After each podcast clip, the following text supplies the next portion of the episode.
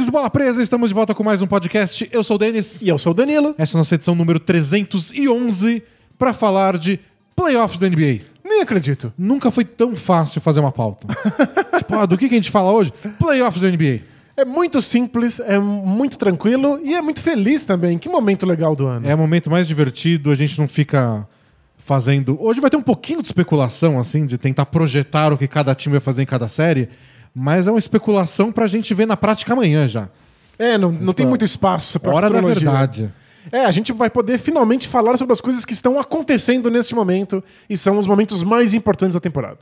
E a gente decidiu não gastar muito tempo falando do play-in, porque a gente já gravou dois vídeos essa semana do 15 minutos fazendo um preview dos jogos do play-in. Tá também no feed de áudio para quem prefere só áudio. E agora a gente tá fazendo um resumo da rodada todos os dias no YouTube, comentando os jogos aí do play-in, depois vai ter dos playoffs também. Então, se você está aí só no áudio, porque você lava muita louça, saiba que no YouTube a gente está publicando o resumo da rodada ao fim de todas as rodadas da NBA. É, e como tem vídeo, a gente mostra jogadas, a gente não põe em áudio também. Perfeito. É, mas isso pra dizer então que a gente não vai falar do play-in hoje. Hoje, quinta-feira, tem o último jogo do play-in do leste, então a gente vai ficar imediatamente atrasado. A gente vai publicar na sexta-feira, algumas horas depois já vai ter o play-in do oeste. A gente não quer brigar com as linhas temporais, a gente deixa isso para os filmes da É, Marvel, né? Então a gente vai gastar mais tempo hoje pra falar das seis séries de playoff que a gente já sabe quais vão ser. Então desculpa aí, torcedores dos Sixers e do Jazz. Não vamos falar de vocês porque a gente não sabe quem vocês vão enfrentar. A gente promete falar de vocês quando a série de vocês já tiver começado. É. Então, sinto muito, mas vai acontecer em algum momento. E não vou pedir muita desculpa também, que vocês acabaram em primeiro. É verdade. Vocês é. estão aí, em primeiro lugar, não vão ficar reclamando muito. Vocês estão também. felizes, a gente tem que causar alguma tristeza para vocês para equilibrar. É. Mas antes da gente falar então dessas séries de playoff, Danilo, faça um carinha do jabá. Boa! A gente é um blog, bolapresa.com.br. A gente tem nossos podcasts semanais, sempre às sextas-feiras. Tem os vídeos no YouTube saindo agora todos os dias. E tem lá todo o material exclusivo que você encontra se você é assinante lá no Hotmart Sparkle. Você assina a gente ah, por 14 ou 20 reais e imediatamente tem acesso a dezenas e dezenas de podcasts especiais, a vídeos exclusivos, ao nosso Film Room, Clube do Livro, a prancheta que a gente fez todas as semanas aí da temporada, analisando taticamente várias jogadas. Vai ter mais conteúdo exclusivo para os assinantes durante os playoffs. Então, assine imediatamente e tenha acesso a tudo de uma vez só. E saiba que está bancando o conteúdo gratuito, tipo esse podcast, tipo os resumões do YouTube. Boa. É uma boa ação também. Pensa nisso. É, se você não consegue assistir todos os jogos da NBA porque você não tem tempo, permita que a gente possa fazer isso e conte pra você. Então assine a Bola Presa e assine e ouça todos esses podcasts vestindo os quentinhos e confortáveis agasalhos da lojinha do Bola Presa. Tem várias estampas legais lá. A gente lançou esse mês as estampas do Campeonatinho Bola Presa. Então confira. Se você quiser ver como é que é ao vivo, eu estou usando aqui no vídeo do YouTube. Tem um gorro. é o, a- muito, o muito seu, o seu fone não deixa você colocar todo o gorro. Eu posso colocar o fone por cima do gorro. Aí fica muito estilo. Isso, mas aí eu, eu não tenho moral pra ter tanto estilo fashion desse jeito. Então vai lá, o, link pra tudo, pra lojinha, tá na descrição do, do vídeo, no YouTube, na descrição do áudio aí na sua plataforma preferida e lá no bolapresa.com.br. Boa! E outra coisa, É. você falou das pranchetas, a gente publicou durante as 21 semanas de temporada regular um top 7 com 7 lances com análise tática e agora acabou porque as análises táticas estão no resumão da, da- do- todos os dias dos playoffs. É isso, é.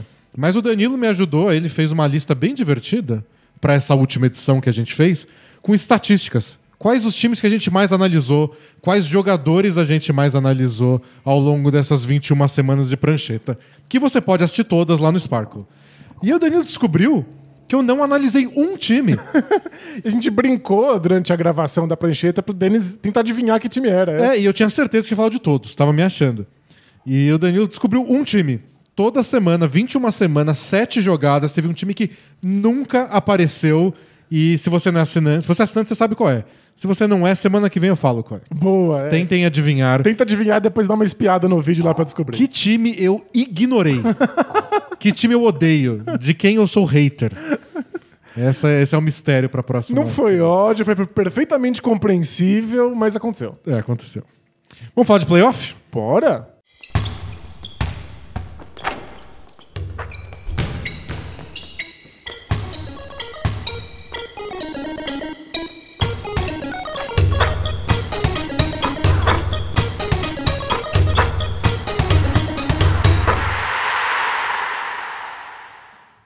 Daniel, você tem uma decisão a tomar. Eu? É. Que é por qual série de playoff a gente começa. Nós temos Bucks e Heat, Clippers e Mavs, Nuggets e Blazers, Hawks e Knicks, Lakers, Suns, Nets e Celtics. Pode ser, por exemplo, a que você está mais ansioso para assistir, a que você está mais em dúvida de quem vai ganhar, ou a que você acha que é a mais óbvia e você quer tirar logo da frente, de tão fácil que é falar sobre ela. Mas você me deu não só um monte de opção de série, como um monte de opção de critério. Aí- aí fica complicado. Quero te ajudar só. É, vamos começar falando de Knicks e Hawks. Knicks e Hawks. E qual é o seu critério? De todos esses Eu acho que provavelmente deve ser a série mais parelha da, da- dessa pós-temporada. Pelo menos inicialmente. É, é, de todas, eu acho que é a mais difícil. E ó, que tem várias que são difíceis. A mais difícil de cravar qual é o favorito, ou sequer se existe um favorito. É. Eu acho que Lakers e Suns também é bem difícil. Mas Hawks e Knicks, no máximo, você pode acreditar que as 5 mil pessoas que vão estar no Madison Square Garden vão ser barulhentas o bastante para que o mando de quadra pese. Pode ser, pode ser que finalmente o mando de quadra faça alguma diferença. E é, o- é a primeira vez que o Knicks vai para os playoffs desde 2013. então é- essas 5 mil pessoas estão com gritos engasgados aí. Talvez elas façam muito barulho. É, talvez elas não se lembrem como é torcer. talvez elas Ah, tenham esquecido. é. Eles torceram muito esse ano, só não foi nos playoffs. Mas o Knicks tá, tava lá, apaixonados. É, Você tem um palpite?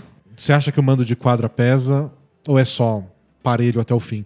Porque na temporada regular foi 3 a 0 pro Knicks. Os jogos não foram tão fáceis e o último deles, o Hawks estava ganhando no Madison Square Garden quando o Trae Young torceu o tornozelo.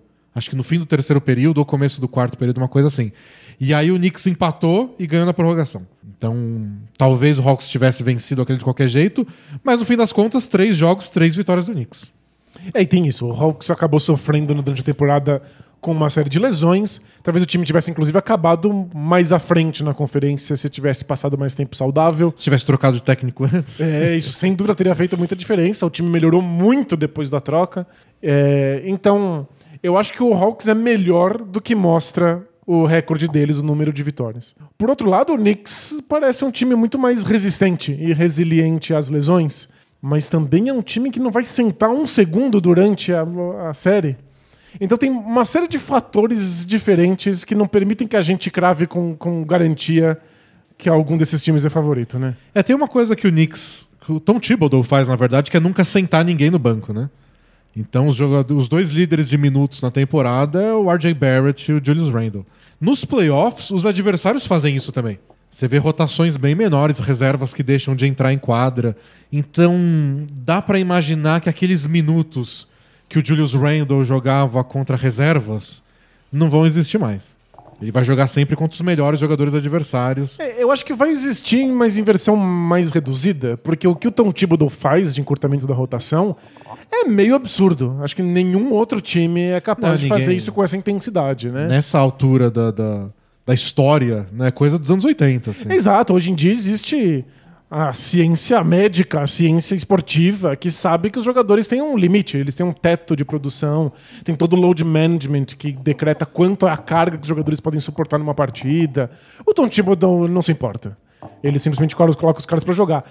Então talvez o impacto dos titulares do Knicks seja menor, porque eles vão passar menos tempo enfrentando reservas, mas ainda assim vai acontecer. Eles vão enfrentar reservas, porque o Hawks vai sentar jogadores eventualmente, o Knicks não. Então, mas talvez o Hawks não sente muitos jogadores também. Vendo que o Knicks não sente, é playoff, você não tem muito o que ficar descansando pra quê? Eu acho que vai ser bem parelho os minutos, e aí a gente tem que ver se o quanto o Knicks tirava vantagem disso, né? E se não vão ter essas vantagens. É, uma coisa legal do Knicks é que eles chegam numa boa fase, né? A gente já discutiu se, se boas fases pesam ou não. Se elas são transferíveis da, da temporada É. regular para pós-temporada. Só que o Hawks também. Se você pega os últimos, acho que 25 jogos da temporada regular, o Knicks tem a quarta melhor campanha da NBA inteira. É, eu le- lembro que eles estavam indo no top 5. O Hawks tem a segunda.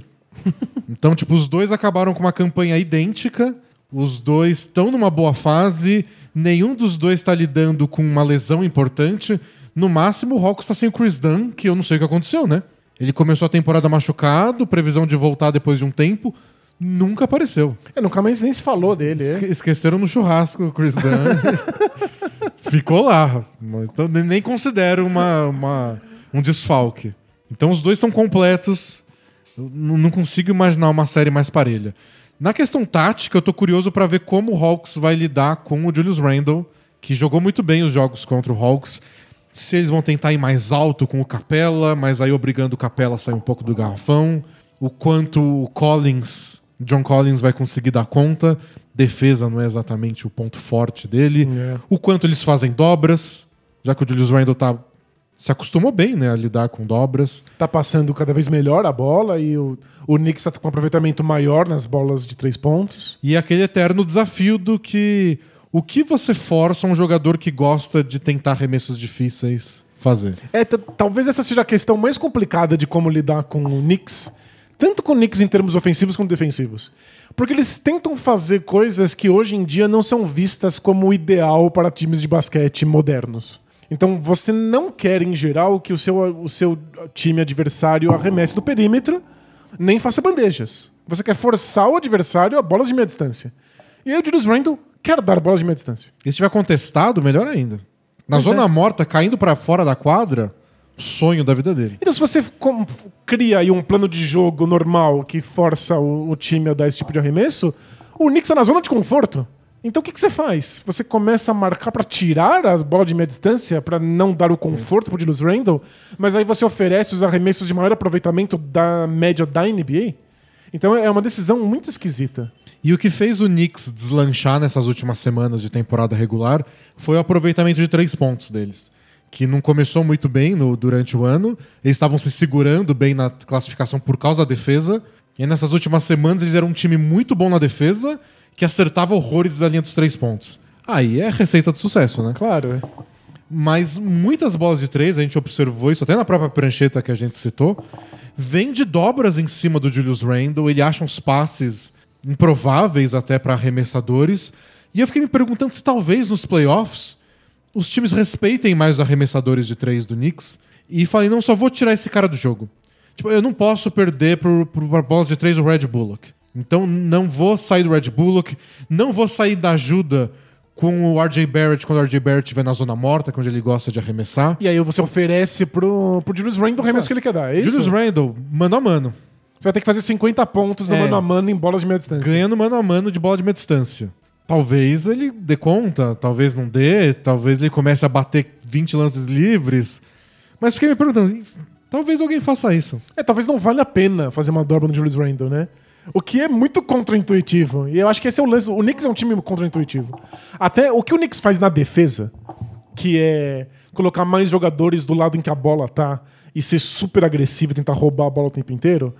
Tradicionalmente, quando você enfrenta um time que faz isso, você roda a bola, passa a bola e quando você tá minimamente livre, você dá um arremesso. Mas isso é o que o Knicks quer que você faça. Eles cedem esse arremesso que parece livre por um segundo, eles vão lá e contestam. Então você não quer dar esse arremesso, porque é isso que o Knicks está preparado para tomar. É. Mas aí você faz o quê contra um time que tá te cedendo esse tipo de bola? É, talvez o Hawks esteja mais preparado que outros times pra isso, porque aquele pick and roll com o Trey Young no meio da quadra é pra abrir muito espaço e deixa mais difícil pro Knicks recuperar e contestar essas bolas. É, eu vejo que os times O que Trae Young sofrem jogou mais... muito bem contra os Knicks, mesmo sendo três derrotas. Foram três grandes jogos do, do Trae Young. O último ele saiu machucado, mas estava jogando bem. É, eu vejo que os times que mais sofrem contra o Knicks são esses times que querem girar a bola e querem rodar até encontrar o arremessador livre e eventualmente perdem a bola. Eventualmente erram passes ou acabam dando arremessos contestados que eles acham que são livres. Os times que tentam jogar mais no mano a mano é onde o Knicks é mais frágil. Então, o que eu gosto do Hawks é que nos melhores momentos do Hawks, eles conseguem gerar bons arremessos sem precisar de 15 passes. É o pick and roll do Trae Young, que você tem que ajudar se não vira um arremesso, um floater, uma ponte aérea pro Capella, uma ponte aérea pro Collins. E ele dá um passe e também estão quentes de três. O Bogdanovic, nossa, desde que trocou de técnico, eu acho que ele tem, se fosse teste do olho, 80% de bola de três. Eu sei que é menos, mas a impressão é que ele não erra mais. Então não vai ser um time fácil de marcar se tem o Kevin Herter. É, é um ataque muito versátil, com muitas opções, mas que é um ataque muito simples. E talvez isso seja a receita ideal contra o Knicks, né? É, não sei se, eu- não sei se vai ser o bastante, mas talvez dê pra minimizar um pouco o, o caos que a defesa do Knicks causa. Não pode cometer muito turnover, né? Esse é o. E, e o Trae Young às vezes comete. É, ele tem não- isso. Ele não tá naquele dia afiado, assim. Times que giram muito a bola cometem muitos turnovers contra o Knicks. O Hawks não faz isso. Porém, o Trae Young comete muitos turnovers quando ele tá atacando demais a cesta. né? É, vamos ver o quanto o Knicks pressiona também o Trae Young nesses pick and rolls dele com, com os pivôs. Porque eles podem se dar o luxo de fazer isso porque tem cobertura pro Capella e pro, pro John Collins. Tipo, eles não vão ficar livres. Vem um cara do outro lado e deixa o cara livre na zona morta, mas tem ajuda. Então talvez o, o Hawks não consiga encontrar muitas pontes aéreas e aí o Knicks fica mais confortável de ficar sufocando o Trae Young. E vai ser a primeira vez na vida que o Trae Young joga um jogo de playoff. Tem isso também, é. E é uma das questões que ele sempre ouviu. Eu, eu não gosto muito desses questionamentos, mas ele sempre ouviu isso desde que ele foi draftado. Tipo, ah, muito bonitinho o jeito que você joga aí. Nos playoffs vai dar certo. Quando a gente começar a dobrar a marcação em você o tempo inteiro no meio da quadra, o que, que você vai É, fazer? quando os juízes começarem a não marcar essas faltinhas que você tenta cavar, porque o jogo tá tão pecado que se você se marcar todas as faltas, todo mundo sai do jogo com seis. Aí não tem jogo, né? Aí os juízes vocês são obrigados a liberar um pouco. Como o Trae Young vai lidar com isso? E já aconteceu inúmeras vezes de se perguntarem essas coisas, chegou nos playoffs. Ah, tá, entendi. É, era só isso. É, todo mundo tinha medo. Como é que vai ser quando o Doncic chegar nos playoffs? É, então vai ser igual. É, o Steph Curry, esse ele lidou bem, obrigado. Mas alguns jogadores não lidam tão bem com essas marcações mais exageradas, né? Ou lidam bem depois de um tempo. É, às vezes sofrem um bocado. A gente, a gente brincou na- no ano passado como o Doncic demorou cinco minutos pra parar de cometer um turnover atrás do outro contra o Clippers. Mas ele teve cinco minutos de desastrosos. pesadelo. Talvez o Trae Young não seja cinco minutos, sejam dois jogos. O que tornaria a série bem difícil pro Hawks. É. Ou três jogos, tá 0-3. Ninguém vira de 0-3, acabou a série. Por outro lado, é a primeira série de playoff de 90% da galera que tá em quadra. Do Julius Randle, do RJ Barrett. Todo mundo. Tá todo mundo só feliz de estar aí. É. né? É, é bonito. É um time muito jovem. Até, até jogadores que não são tão jovens, tipo Bogdanovich ou Gallinari. Não é como se eles tivessem experiência de playoff assim pra dar e vender. Coitado do Bogdanovich jogava no Kings. Você acha que ele tem experiência de playoff? Mas não, não tem experiência nem de vencer jogo. O Kings não tem experiência de playoff. O time, a franquia. Então não é, não é, não é fácil. Outro fator que você pode usar pra igualar essa série. Exato. São, no fundo, são dois times inexperientes. Um time que é muito forte na defesa contra um time que tem um ataque muito bom. E o Knicks, que é um time pouquíssimo ortodoxo, muito esquisito. E o Hawks que espera ter as armas mais adequadas para esse Knicks fora da curva. Então, vai ser um duelo muito divertido de assistir. E se a defesa do Knicks não der conta do que o Hawks tem para oferecer no ataque, o Knicks está lascado. É. Então, o Knicks só tem um único plano, que é a defesa sustentar o time. Eles têm fases Foi que o- assim o ano inteiro. Não às pode... vezes o ataque não funciona, às vezes o Julius Randle vai tentar aqueles arremessos absurdos e não cai. A defesa tem que ser capaz de sustentar. Essa sequência de bolas de três não vai durar pra sempre. É a defesa que deixou, que levou eles até aí, a defesa que tem que dar certo. Mas se a defesa funcionar e o Hawks não conseguir pontuar, o Hawks não vai ser capaz de segurar o Julius Randle muito tempo do outro lado. É. Então, E o Derrick Rose. Que tem isso, né? Outra questão importante do, do Trae Young é o quanto vão caçar ele na defesa. Porque isso é playoff também. Tipo, toda a posse de bola é o Julius Randle chamando o cara que o Trae Young tá marcando pra um pick and roll. Toda a posse de bola. Tipo, a gente vai acabar com o seu pulmão. Você vai cometer falta, vai tomar um monte de cesta na cara. E 90% do ataque do Knicks é fazer uma jogada pro Julius Randle ter o defensor que ele quer pra jogar no mano a mano. E se o, o, o Trae Young tiver em quadra, provavelmente vai ser o Trae Young esse cara. Então, é grandes chances dele ser caçado. E sem colo- querer colocar o carro na frente dos bois, Danilo. Mas eu tava vendo hoje comentar que essa série também é interessante, é, pensando em quem ganhar e perder ela, pensando no, no futuro, no off-season. Não, a gente não precisa se alongar nisso agora. Mas como os dois não, não deveriam estar aí, os dois estão. Nenhum desses dois times entrou nessa temporada com muita certeza de que estaria na segunda rodada dos playoffs. imagina. E um dos dois vai estar. Necessariamente, é. O Knicks muito menos. E a gente sabe bem como acontece isso. Um time vai muito longe muito cedo e as expectativas começam a crescer antes da hora também. Então acho que vão ser times interessantes para off-season, né? O Hawks que chegou na segunda rodada dos playoffs. Ou o Knicks, que finalmente chegou na segunda rodada dos playoffs. É. Aí segura esses jogadores. O Knicks chegou na segunda rodada dos playoffs e levou os Sixers a seis jogos. Sei lá o que vai acontecer. Já começa a querer pensar em brigar por título. É, e no caso do Knicks é mais interessante porque eles têm muito espaço salarial. Aí você começa a se questionar o que que eles fazem com esse dinheiro. É. Eles renovam porque, olha, os jogadores do Knicks vão começar a sair caro. Pra manter, é, pra- ou pra quem quiser tirar. E é o Tom Thibodeau. O Tom Thibodeau vai falar, eu quero todos esses caras de novo. É uma família. É uma família. E se o Tom Thibodeau for pra outro time, ele vai querer esse elenco do Knicks de novo. É. Então eu acho que essa é outra coisa legal dessa série. Algum time improvável vai passar obrigatoriamente. E vai mudar completamente as perspectivas, as expectativas com o time. Você tem toda a razão. Bom, vamos continuar no leste, Danilo, porque a série que eu estou mais ansioso pra assistir Hum. é Milwaukee Bucks e Miami Heat. Essa eu tô ansiosíssimo, porque nos playoffs do ano passado, na bolha, o Heat dominou o Bucks. Foi 4 a 1 a série. A gente tava falando de como alguns jogadores demoram pra reagir às defesas. É. E foi o caso do Antetokounmpo, que sofreu muitíssimo com a defesa do Heat. A série foi mais difícil que isso, não foram todos os jogos lavada do, do Heat, mas foi 4 a 1 O Antetokounmpo se machucou depois, né, no, no- no último jogo, mas não, mesmo quando os jogos estavam disputados, parecia que o Heat estava jogando do jeito que queria e o Bucks correndo atrás, tentando descobrir alguma solução enquanto corria atrás. Porque era exatamente isso, né? O Heat conseguiu impor o estilo de jogo enquanto o Bucks não sabia o que fazer e teve que inventar em tempo real. E foi por causa dessa série, assim, que, que o Bucks trocou pelo Drew Holiday, que abriu mão do Bledsoe. Foi por causa dessa série que eles começaram a pensar: é, a gente tem que pensar em outras alternativas defensivas que não seja só nosso padrão drop de sempre. E agora é a hora da verdade contra o mesmo time. É, calhou de que o roteirista escreveu É. a história com pouca criatividade. Vão ter vários bloqueios para deixar o Duncan Robinson livre de novo. Como vocês vão defender? O Heat vai marcar o Antetokounmpo do mesmo jeito. O que, que vocês vão fazer? É, e vocês já sabem agora aí em Milwaukee perfeitamente o que não funciona. Vocês já viram o que, que não dá pra fazer. Agora é testar se as novas invenções da comissão técnica vão dar algum resultado. Pois é. Na temporada regular foram três jogos, o Bucks ganhou dois. Porém, o Jimmy Butler não jogou nenhum deles. E era o hit da temporada regular. É, o hit da temporada não foi- regular não vale. É o hit dos playoffs que mete medo. e vão ser duelos bem legais, né? Porque o Adebayo marcou muito bem o Antetokounmpo na série passada. Como o Bucks vai conseguir fugir do, do, do- do Adebayo, tirar ele do garrafão, colocar o Antetokounmpo em situações onde ele possa dominar no mano a mano, que é o que ele melhor faz, recebendo perto da cesta ou em transição.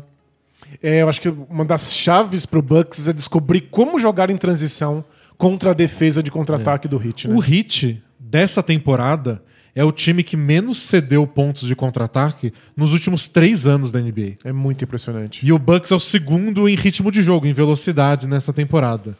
Acho que atrás do Wizards só, né? Não sei. Esqueci agora o primeiro. Mas é um time que gosta de correr e que é bom correndo contra um que é muito bom em Parar. segurar o adversário. É, e foi um casamento desastroso nos playoffs passados. E o, o Bucks não pode se dar o luxo de não fazer esses pontos em transição.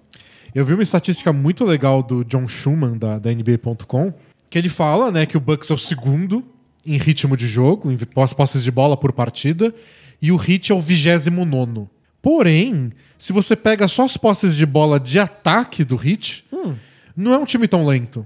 Eu acho que é tipo 16 ou sétimo.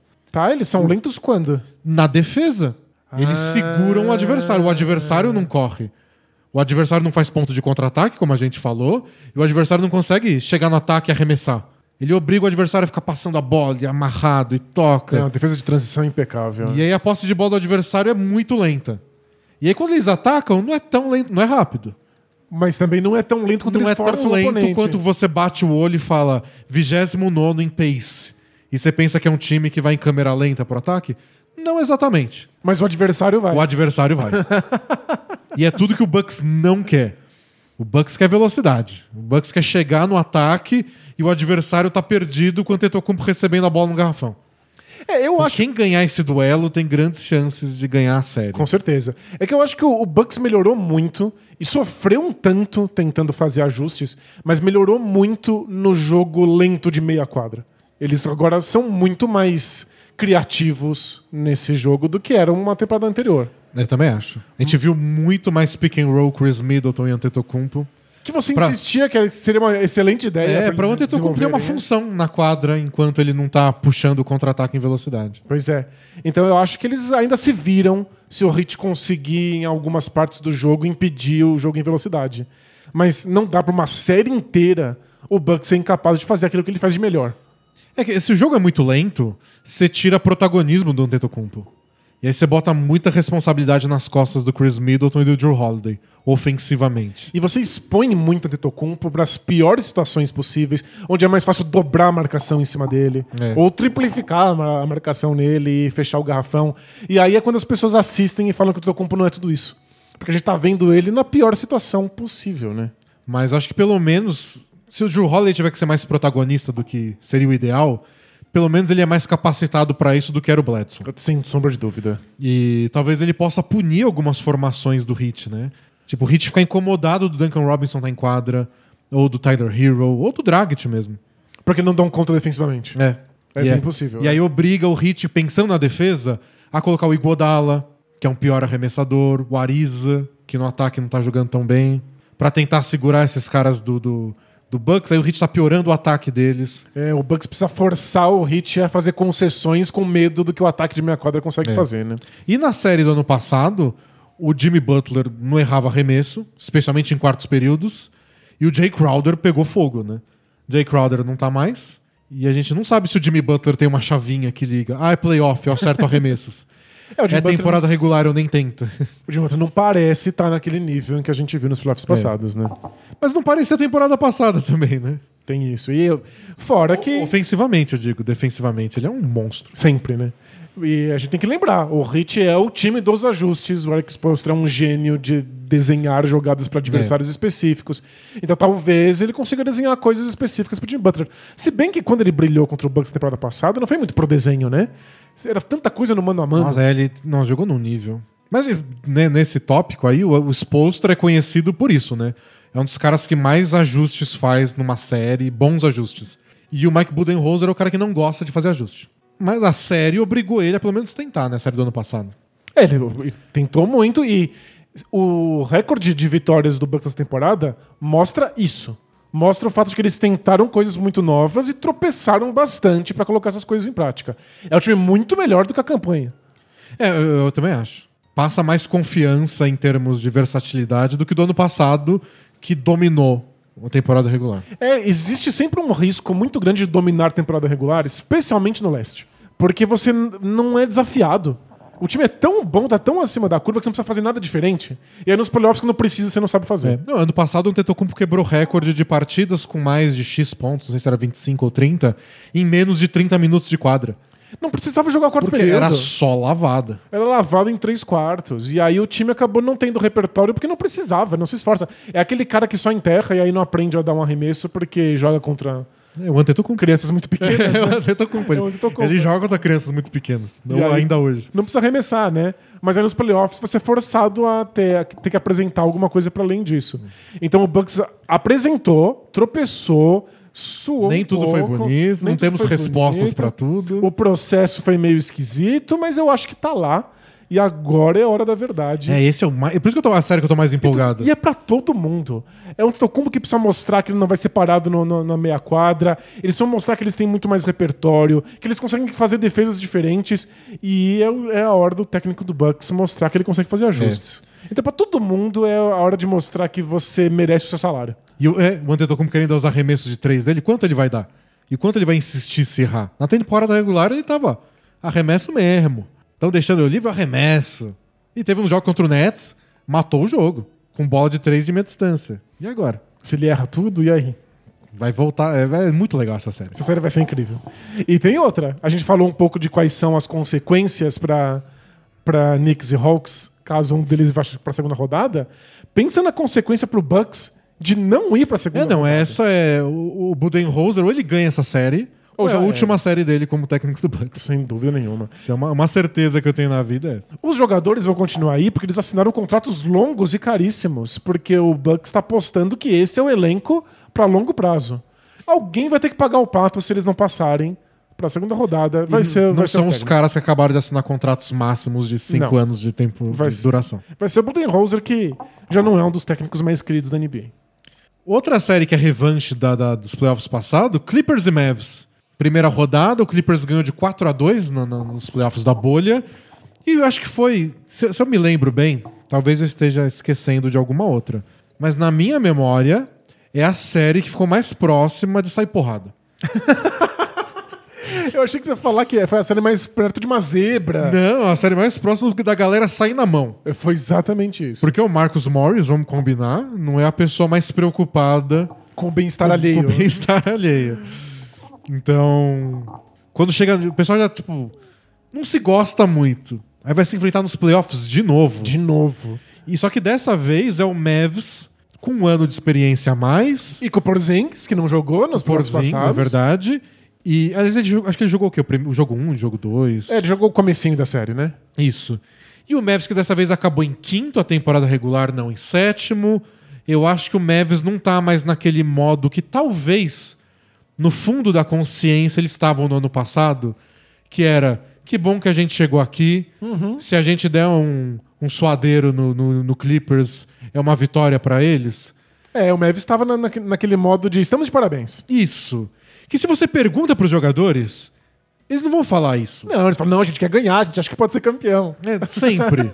Mas no fundinho, eles sabem que é um favorito ao título, contra eles classificaram em sétimo e que se ganhar vai ser muito fora da curva. E, inclusive, o, o Mavis tinha noção de que estrela, estrela eles não tinham.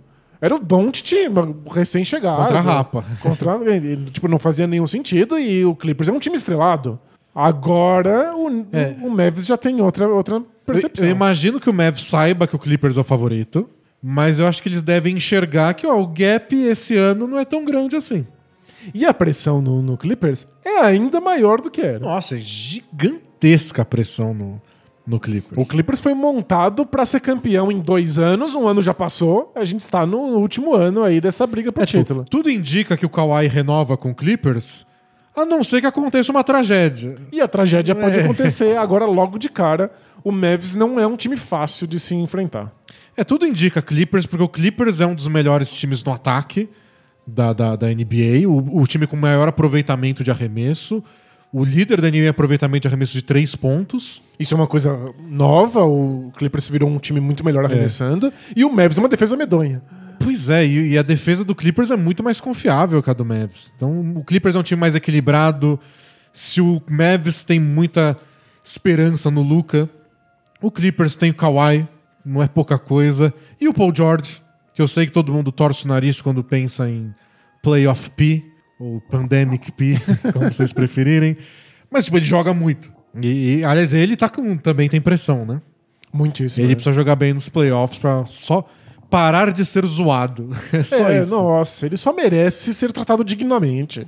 Então é é uma série muito legal que o Clippers é claramente favorito, mas a diferença não é tão grande. Como já foi, É, e quando você tem caras do nível do, do Luca em quadra, vai saber. e as expectativas do Mavs são muito maiores, a, a- a crença que eles têm no Doncic é muito maior, e pode acontecer. Eles, eles são uma zebra plausível aí nesse, nessa pós-temporada. Algumas questões que eu pensei que vai ser interessante de acompanhar nesses primeiros jogos da série. Uma é quem marca o Luca e qual vai ser seu sucesso fazendo isso. O, o Marcus Morris, temporada passada, foi o principal marcador e desceu o sarrafo, por isso que quase saiu briga. Mas às vezes ele comete muitas faltas, às vezes o Luca só usa e abusa dele e não tem muito o que fazer. Aí você vai botar o Kawhi ou você vai tentar ser o, a peste com o Patrick Beverly, que finalmente voltou de lesão.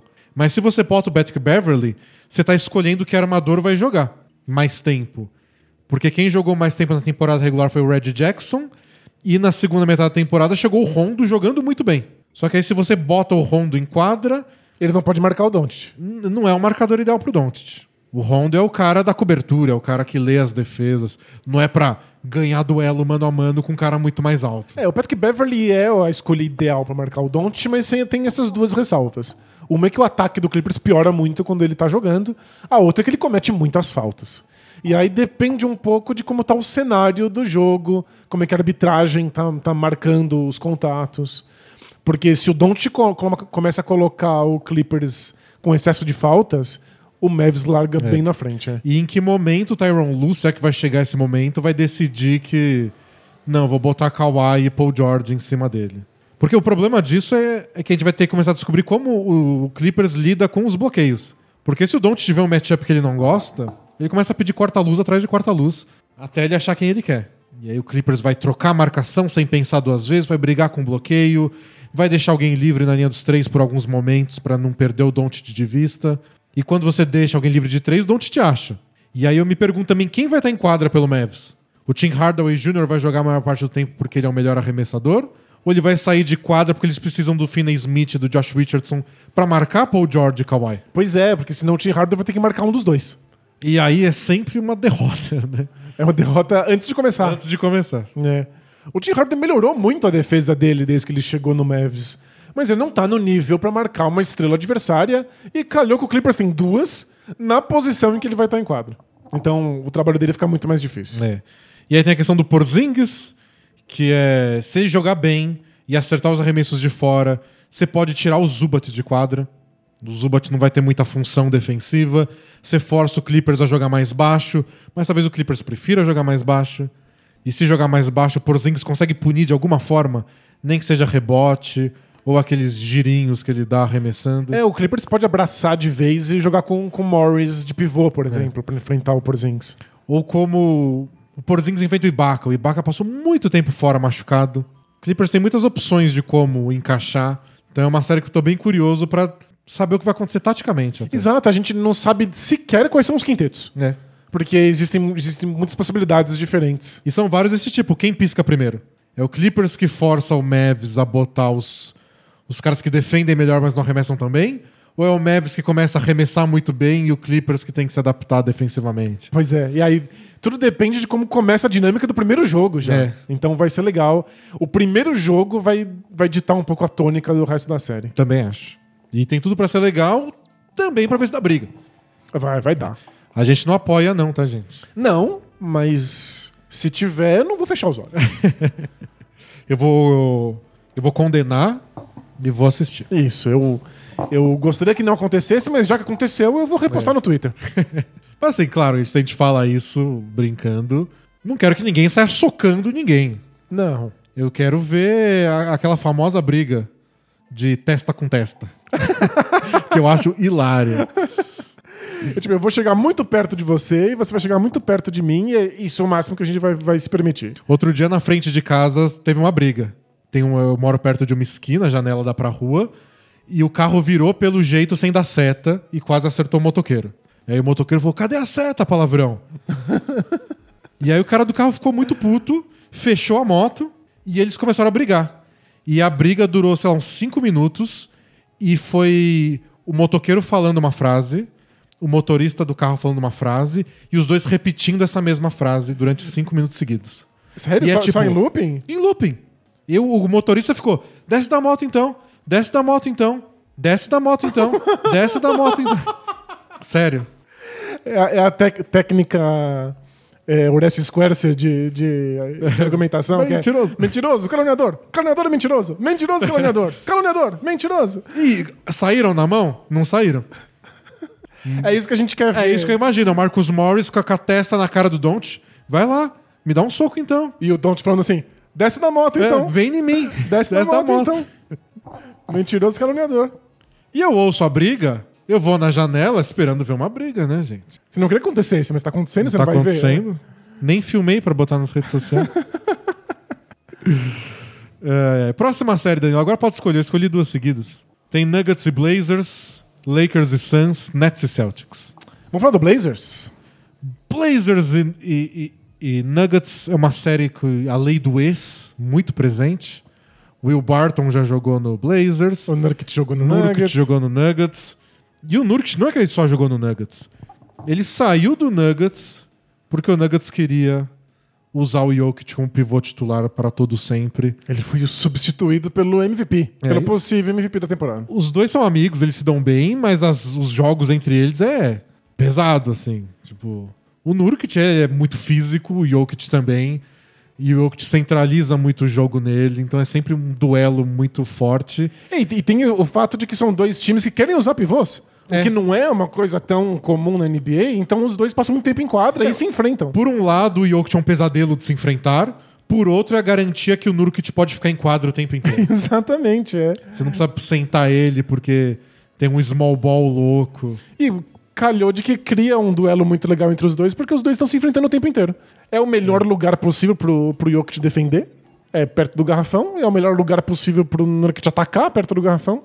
É, e o Nurkic tem um outro bônus ainda, que com a ausência do Jamal Murray, triste a ausência do Jamal Murray, ele não vai ter que sair do garrafão pra marcar tanto pick and roll assim. E eu sei que ele não gosta de sair, mas isso talvez oferecesse muita bola de três pro Jamal Murray, e o, o Blazers podia começar a se complicar aí. É, então, é, a, a gente já começa a falar desse asterisco, porque em condições naturais, em condições normais de temperatura e pressão, seria ideal pro Nuggets enfrentar um pivô como o Nurkic. É, então, eu acho que essa é uma série que, em situações normais, teria um claro favorito, que é o Nuggets.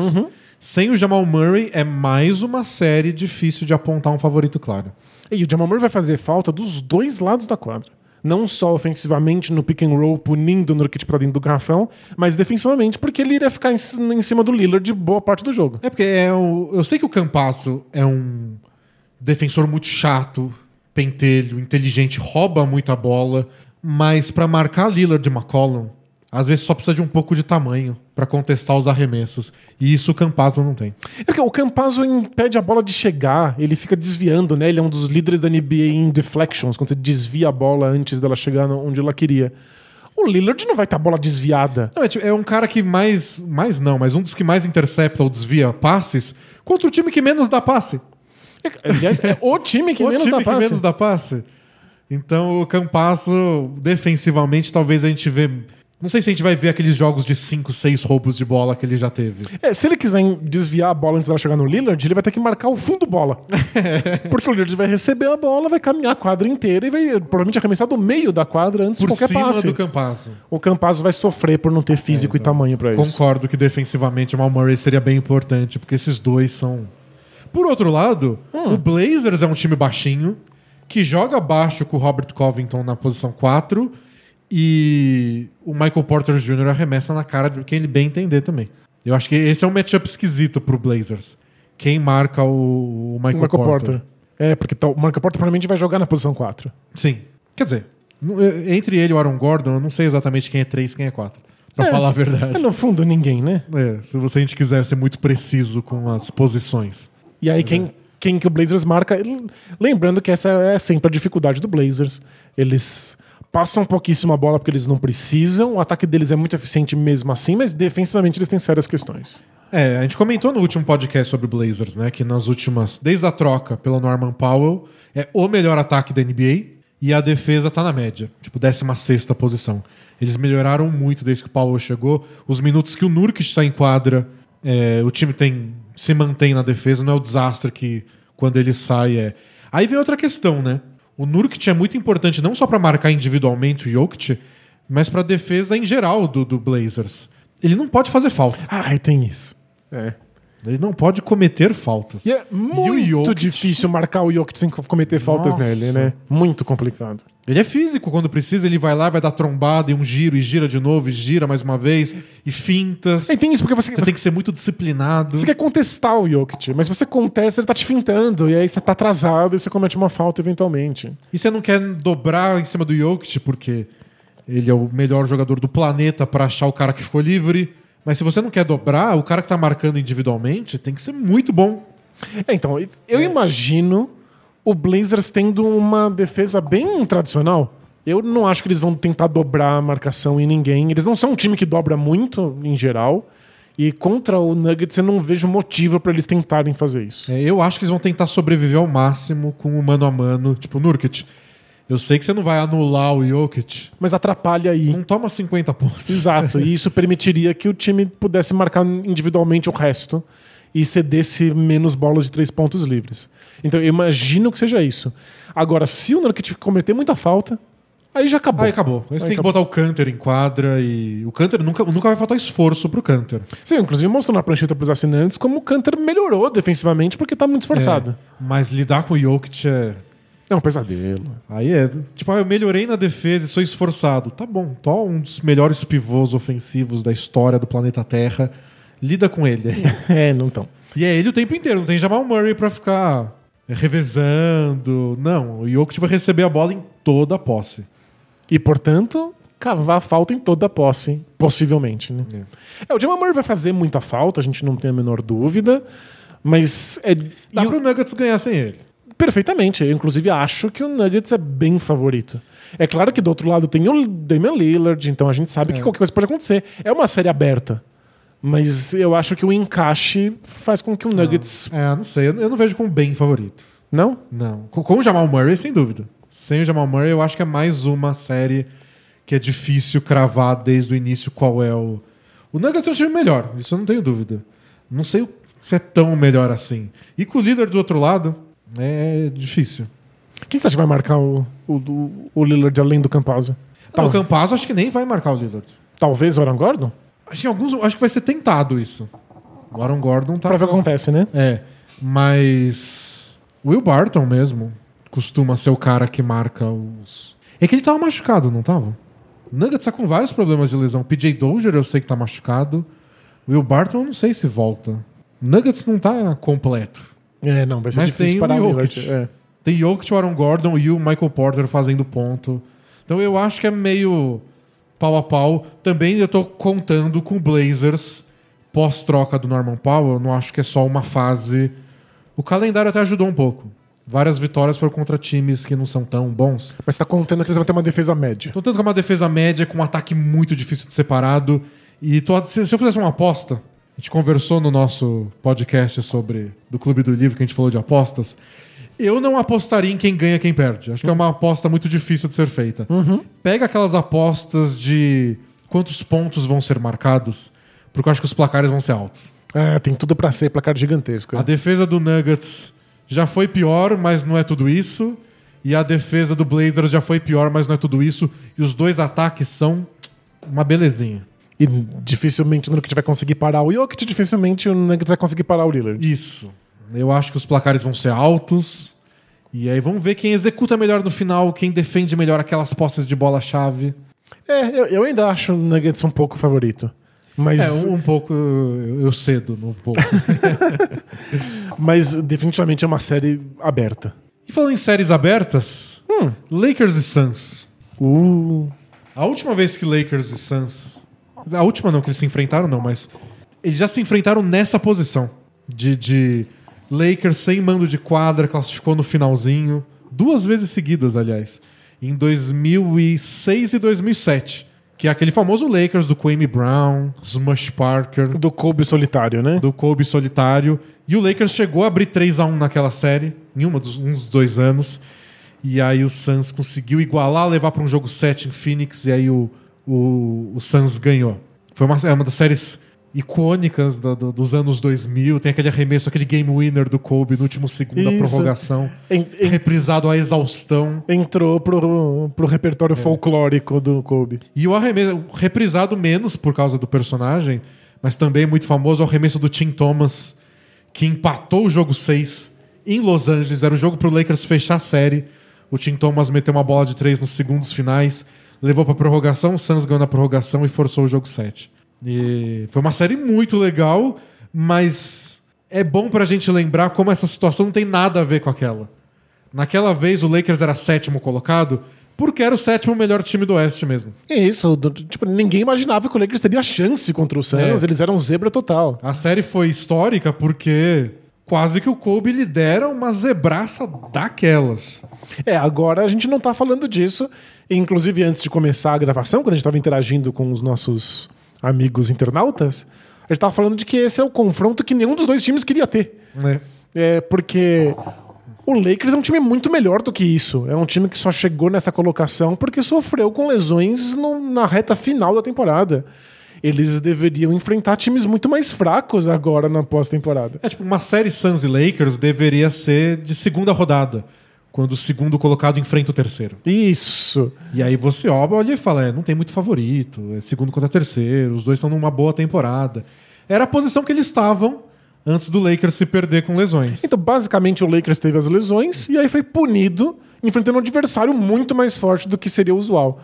Mas o outro lado também é verdadeiro, porque o Suns foi punido não podendo É. enfrentar um adversário mais fraco na primeira rodada.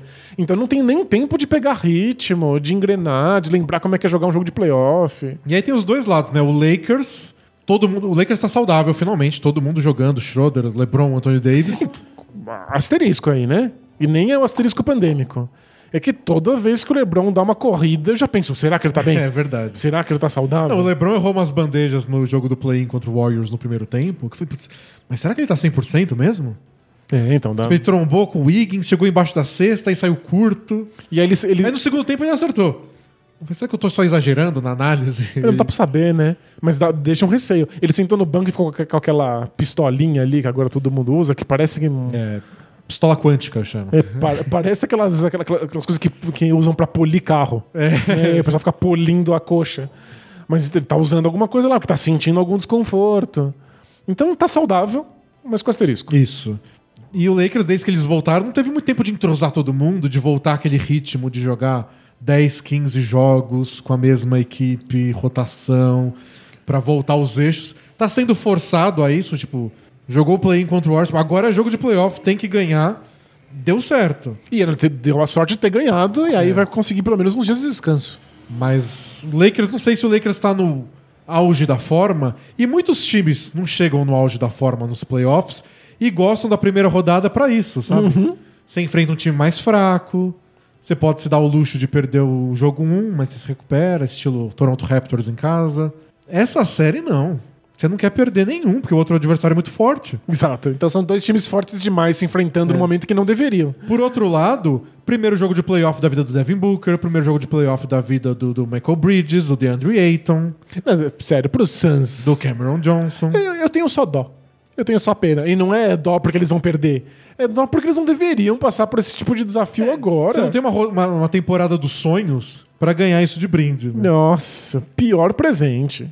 Então os dois times, se eles pudessem escolher, eles teriam uns jogos pra se aclimatar. Seja o Lakers, que é muito mais experiente, E que aclimatar a parte física e o entrosamento. e o Suns só pra não tomar aquele susto de playoff, sabe? É, no mínimo, pra se aclimatar com a, com a atmosfera de, de, de pós-temporada, né? Porque sabe o que não é incomum? Não é regra, mas não é incomum. Times jovens assim, dá tudo errado no primeiro jogo. O Devin Booker, sabe, tá muito pilhado e erra os arremessos porque arremessa muito forte. Acontece. E aí você perde o jogo 1. E tudo bem. E aí o mando de quadra agora tá com o Lakers. O Suns não- meio que não, não pode ficar se dando ao luxo de perder o mando de quadra assim à toa. Em geral, perder o primeiro jogo não é grandes coisas. Você tá enfrentando o sétimo colocado. É o Orlando Magic, sabe? Exato. Então, é, esse é o risco pro Suns. O Suns vai ter que jogar no nível que a gente sabe que eles podem, pois é. mas desde o começo, não tem descanso. E é mais uma série que a gente não consegue cravar favorito, porque é uma série que nem deveria estar acontecendo. Então, É. calhou de que são dois times fortes demais e é difícil cravar qualquer coisa, né? E aí, taticamente, a gente pensa em algumas questões de. As de sempre, quando você enfrenta o Lakers, que é como você lida com LeBron e Anthony Davis. O Michael Bridges é um excelente defensor. Seria, na teoria, o melhor para marcar o LeBron, mas a experiência pode pesar, faltas. LeBron pode tirar um pouco de proveito disso. Tem a opção do Jay Crowder, mas a gente viu na final do ano passado como o Jay Crowder não É, não é o marcador ideal para o LeBron. é o né? ideal. É, é um excelente defensor, não exatamente no mano a mano contra um jogador atlético como o LeBron James. E tô curioso pra ver como o Lakers lida com o DeAndre Ayton. Se o Lakers vai insistir, que, tipo, ah, eles têm um pivô tradicional, a gente pode fazer o que a gente tá mais confortável de jogar um pivô tradicional. Drummond, depois Gasol, etc. Eu imagino que eles vão tentar isso por algum tempo. Ou se eles olham e falam, vamos botar o Anthony Davis, é o que dá certo mesmo. Foi o que deu muito certo contra o Warriors. A gente vai obrigar o Aiton a sair mais do garrafão, que é o que ele não gosta. Tipo, vamos, vamos deixar o Aiton. Por mais que a presença do Aiton deixe o Lakers mais confortável e a rotação do Lakers mais é, versátil, né? Tem mais opções. o Aiton tá confortável também de enfrentar um pivô. Talvez o Lakers queira usar mais o Anthony Davis pra obrigar o Aiton a sair. É, o Eiton não é um grande defensor nem perto da cesta. Mas lá ele pelo menos tem algum amparo tático. É, ele, ele tá tiver, mais, ele faz menos bobagem lá. se ele tiver que sair e contestar arremessos, Ele é mais lento. é mais complicado. Talvez o Suns insista um pouco, mas eventualmente tem outras opções. É o time que pode usar o Saric como pivô, por exemplo. E. Então, o Saric geralmente é a resposta pra quando o adversário tira o pivô. Mas o Saric não vai marcar o Anthony Davis. Pois é. Mas aí não é uma questão do Suns, né? É uma questão de todo mundo. É uma questão de times de basquete É por enfrentando isso- o Anthony Davis Por de isso pivô. que você quer ter jogadores assim que distorcem tudo pro adversário. É muito fora da curva. E ofensivamente pro Suns, o Suns é um time que nos seus melhores dias não comete muito turnover, tem o Chris Paul, mas o Lakers é tão disciplinado defensivamente que eu acho que o Chris Paul ainda vai ser mais importante do que já é pra esse time na questão da paciência pra manipular o, a defesa do Lakers, que vai ter ajuda, vai ter dobra, vai ter cobertura aparecendo em todo lugar, não desperdiçar bola, não ceder contra-ataque, ficar achando o cara livre sempre. O Chris Paul vai ser, tem que ser bem modo maestro. Porque se começar a ceder contra-ataque pro Lakers, aí já era. Então essa, com o Lakers você tem que ser muito disciplinado no ataque. E no Suns é, Paul, me leve ao paraíso. É, quando não for isso, vai ser o Devin Booker tentando criar arremessos pra ele mesmo de meia distância.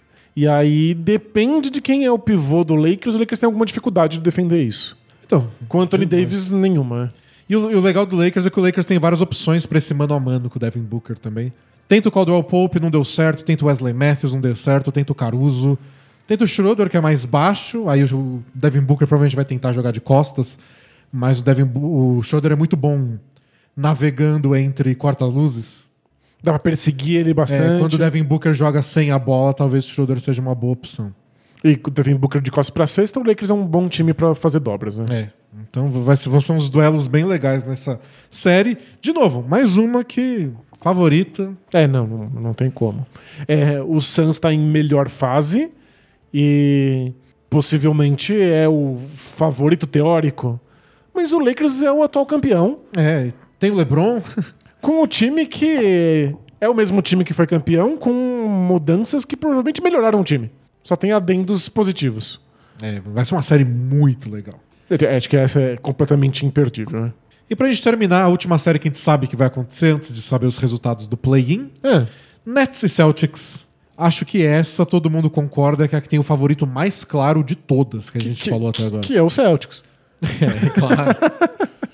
em 2017 seria mesmo. Ah, não é? Que Você ano viu- nós estamos? Você viu o, o desabafo do Bill Simmons? Que ele, que ele queria que o Bill Simmons, o jornalista do americano, famoso por ser um torcedor do Celtics, Inveterado. bem clubista mesmo. Tipo, ele não, Assumidamente. a graça é que ele não disfarça. é. Isso. É o charme todo. E ele tava torcendo loucamente pro Celtics não ganhar do Wizards, que ele não queria pegar o Nets, que ele não quer assistir os jogos. Primeiro que ele acha que o Celtics não tem chance de ganhar. Não tem Segundo, mesmo, é. que vai perder pro Kyrie Irving, Ah, isso vai ser bem duro. que É. abandonou o Celtics e foi, "Ih, a gente vai ter que ficar assistindo todos os jogadores indo lá abraçar o Kyrie Irving. E todo mundo vai ficar lembrando ainda da famosa troca do Paul Pierce, porque até dois anos atrás o Nets era o time sem futuro que perdeu aquela troca humilhante pro, pro Celtics. O Celtics roubou todo mundo do, do Nets, todas as escolhas de draft, e todo jogo dos playoffs da TV vai ficar lembrando disso. Ai, que delícia. E de como agora o Nets é o favorito, o Nets é o melhor colocado, e o Nets tem tudo pra ser campeão. E o Celtics vai perder na primeira rodada. Então, eu critiquei. Ele nem quer assistir. E eu falei, nossa, É verdade, né? pensando com cabeça de torcedor, eu não assistiria também, não. Nossa, não, vai ser muito duro. Eu critiquei o roteirista dessa temporada por não ser muito criativo. E ele não foi mesmo. Mas tá de parabéns mesmo assim. Porque é o arroz com feijão que a gente queria ver. Né? São, são as, as histórias mais clássicas. É que o roteirista da temporada vacilou de não ter um Celtics e Hornets no play-in com o Gordon Hayward jogando. Isso ia ser muito mais Isso legal. foi um erro crasso do roteirista. Ele, ele não escreveu isso porque o Gordon Hayward estava lesionado. Senão ele teria escrito essa historinha. Acabou o contrato. Aí o roteirista te- teve que mudar essa história porque o ator saiu da emissora. Mas é, é, é tão legal ver Nets e Celtics se enfrentando nessas circunstâncias que é até brega. É verdade. Né? Parece filme da sessão da tarde, né? E é isso, o Kyrie Irving vai provavelmente deitar e rolar. E aí todos os torcedores vão ter que ser obrigados a encarar isso. Essa série é daquelas que você olha pelo lado do Celtics e fala: O problema não é, não é o adversário, não é a série, o problema é que é muito longo. Sete jogos. É um excelente momento pra você pegar o dono e ele reclamar na imprensa que. Mas sete jogos, sete jogos é muita É coisa. muita coisa. Tipo, o Celtics dá pra ganhar um jogo do Nets? Dá. O Jason Tatum é insano. Ele acabou de marcar 50 no jogo do play-in. A gente falou, né? Não, eles ganharem isso, talvez o Teito tenha que marcar uns 50 pontos. E o Tatum é capaz de marcar 50 contra a defesa do Nets, que não é tudo isso? É. Definitivamente. E é claro. capaz de marcar 40 no outro jogo. E de ter uma média absurda. Mas eles vão ganhar todos os jogos que ele faz isso? E o Kemba vai marcar 29, igual ele marcou no play-in? O Kemba, tá, o problema dele é a regularidade? Foi um jogo muito importante pro Kemba porque mostrou como o Celtics depende que ele tenha boas partidas. É. Ele é fundamental pro bom funcionamento do time. E a defesa do Celtics pode ter tem seus dias melhores e piores? Tem. Os melhores são o bastante pra segurar essa potência louca ofensiva do Nets? Talvez um jogo, dois, sete. É, então, é- é- já é uma questão que a, a culpa não é do Celtics, a culpa é do basquete. A culpa é da- da- da- das regras de melhor de sete. Tem que É ser mata-mata tudo. É muito difícil dar conta do poder ofensivo do Nets. A gente sabe disso antes do time entrar em quadra. É. A gente já sabia disso por conceito quando as trocas aconteceram. E aí a Pode gente até, ter, pode até ter gente desfalcando. Tipo, ah, o Harden não vai jogar. Foi isso. Aí a gente, a gente foi surpreendido, é, não não esperava pelo menos. Que a gente não viu o Net saudável, a gente não viu praticamente os três jogando simultaneamente, e ainda assim é um ataque espetacular, imparável. E aí o Celtics já teve momentos de defesa, sim, estupenda. Mas é um time tão cheio de altos e baixos, defensiva e ofensivamente essa temporada, que é impensável que eles sejam capazes de parar o ataque do Nets por sete partidas. E o banco é meio fraco, então você tem que, tipo, ter grandes partidas no ataque e na defesa de Smart, Tatum, Kemba, por vários jogos seguidos. Tem que ver o Robert Williams, que saiu machucado, né, do jogo do play-in. O Tristan Thompson jogou bem no lugar dele, mas parece que não tem só repertório bastante pra sobreviver por muito tempo. Né? Eu acho que a série pode começar disputada. O Tatum inspirado é sempre um perigo. Eu acho que é só a questão de muitos jogos, meu. É difícil imaginar o Celtics jogando no no maior nível possível deles por várias partidas seguidas. Que nem é garantia que você joga bem e ganha. Tipo, talvez eles tenham que jogar muito bem seis jogos pra aí ganhar três, quatro. É, tem que jogar muito bem e realmente não dá pra. Não dá pra sair com uma vitória necessariamente. Tem dias em que o, o, o Nets não acerta tantos arremessos quanto poderia, porque o Nets tem alguns arremessos meio difíceis, né? Tem muitas jogadas de individualidade com o Kai Irving e com o Duran. Mas ao longo prazo, essas bolas mais caem do que não caem. E vai mas vai ser legal. O Celtics é bom o bastante, o Tatum especialmente, pra ser um teste pra defesa dos Nets. Porque o Nets teve aqueles jogos meio constrangedores ao longo da temporada regular. Alguns que eles meio que, tipo, ah, Tanto faz. a gente faz mais ponto no fim, dane-se. Agora são jogos importantes, valem alguma coisa, é playoff, não dá pra ficar empurrando com a barriga pra sempre. Acho que vai ser, a gente vai começar a ver na prática como é a defesa do Nets em jogos importantes. Em situações de Um jogo pressão. grande, em quarto período empatado. Acho que É. isso o Celtics pode mostrar em alguns jogos. E que tipo de resposta defensiva o Nets tem num dia em que o Tatum tiver espetacular? É. Porque provavelmente vai acontecer pelo menos um dia, né? Uma coisa que o Brad Stevens deu a entender na entrevista dele que a gente pode.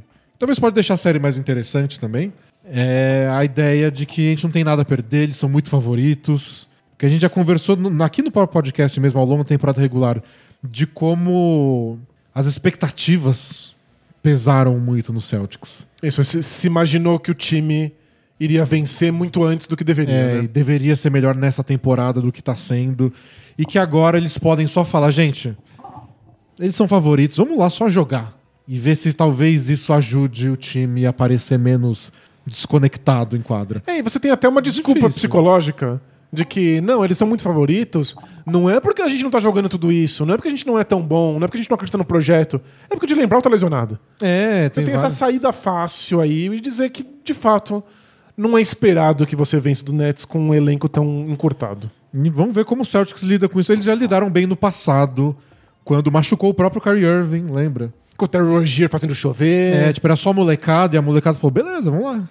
E aí todo mundo pensou, nossa, imagina quando o Irving estiver saudável, né? Piorou. Ai, piorou. Bom, é isso, pessoal. Essas foram as seis séries que a gente sabe. Semana que vem já comenta das séries do Jazz e dos Sixers. Quando elas tiverem começado, né? Começa tudo sábado e domingo.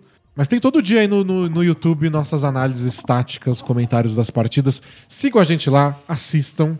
E agora tem Both Things Play Hard. Opa! Que é playoff, mas a tradição segue. Ah, como não, não, não tá tendo oito jogos por dia, a gente pode responder várias perguntas. Então, taca a vinheta. Are we having fun yet? Both teams play hard, man. Both teams play hard. It's not supposed to be easy. I mean, listen, we talking about practice. Not a game, not a game, not a game. We talking about practice. I want some nasty. Both teams play hard. Both teams play hard. God bless and good night.